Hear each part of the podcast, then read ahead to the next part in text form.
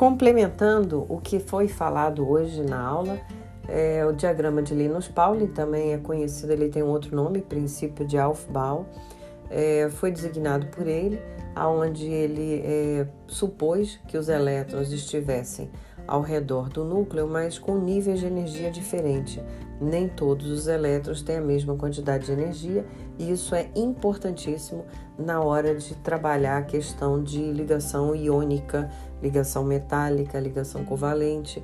É importante eu saber que um elétron que está num determinado nível de energia, se ele tem uma energia maior, ele naturalmente estaria mais propenso a entrar na transação da, daquela ligação.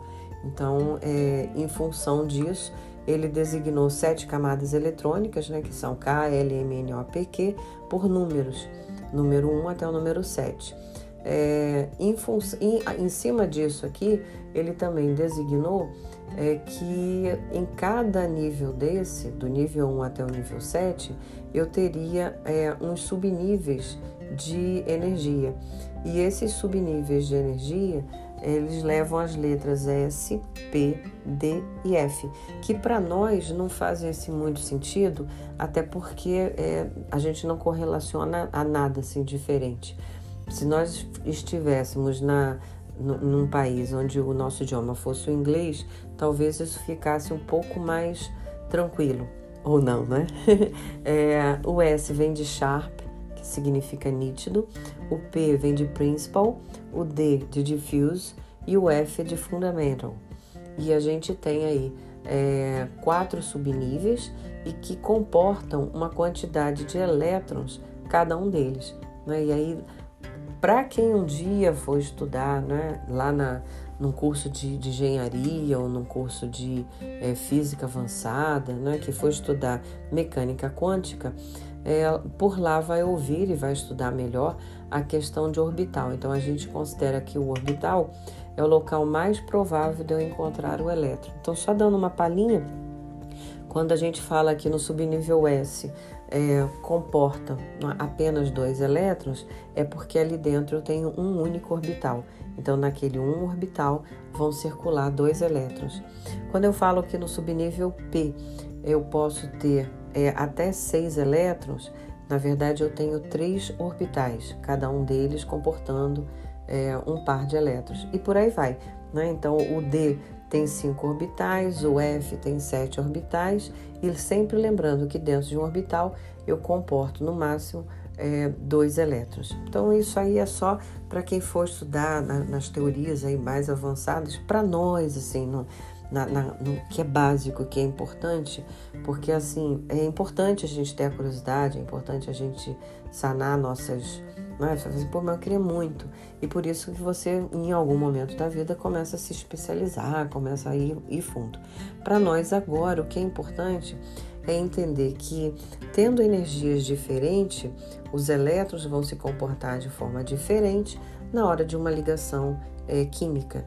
É, tudo na, na vida, né, no, na vida da química, né, na história da química, ela vai girar em função dessas reações, né, de que forma que uma que um, um átomo se liga a um outro átomo. Ah, e formou uma substância. De que forma essa substância vai reagir com outra substância para produzir né, novas, é, novas matérias, novas substâncias? Então, esse quebrar, romper, é, realinhar, re, né, é como se tivesse assim sempre. A, a, e ela é a arte, é a ciência da, da transformação, a química. Então, isso é importante para que a gente entenda as transformações.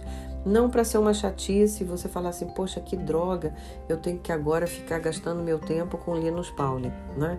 É, o cara já até morreu, professora, troço chato, mas não é, não é nesse sentido, né? A gente é, é uma coisa importante, né, para que a gente possa entender a natureza é, de um átomo, para que mais à frente a gente consiga, dessa forma micro, tentar entender um pouquinho melhor aquilo que é macro.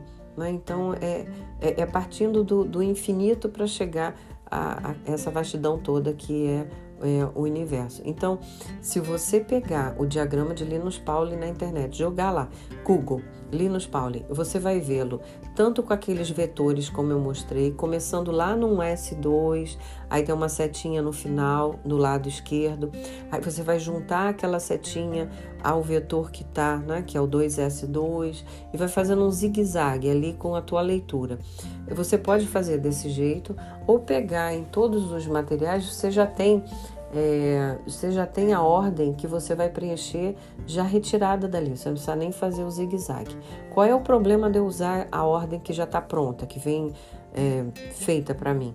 É que eu não sabendo replicá-la, é, eu vou fazer o exercício né, que, que foi solicitado, mas eu não vou saber na hora que eu tiver que usar isso de novo, eu, a não ser que você tenha uma memória fotográfica, eu não vou conseguir replicar.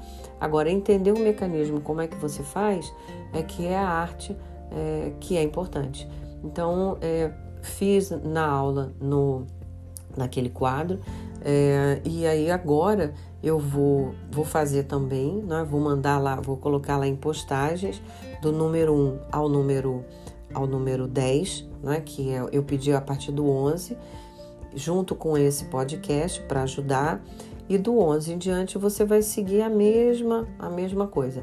Observem que eu não vou digitar é, apesar de ser muito fácil, né? Botar lá, fica bonito. Eu vou fazer no meu caderno, vou tirar uma foto e vou mostrar para vocês, porque esse é o jeito que você vai encontrar para você efetivamente aprender a fazer. Não tem outra forma senão é, escrever, tá?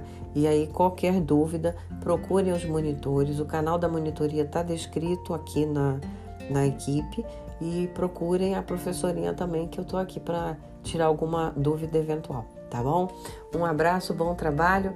Vamos lá, do Z11 ao Z41. Você consegue rapidinho. Vamos lá.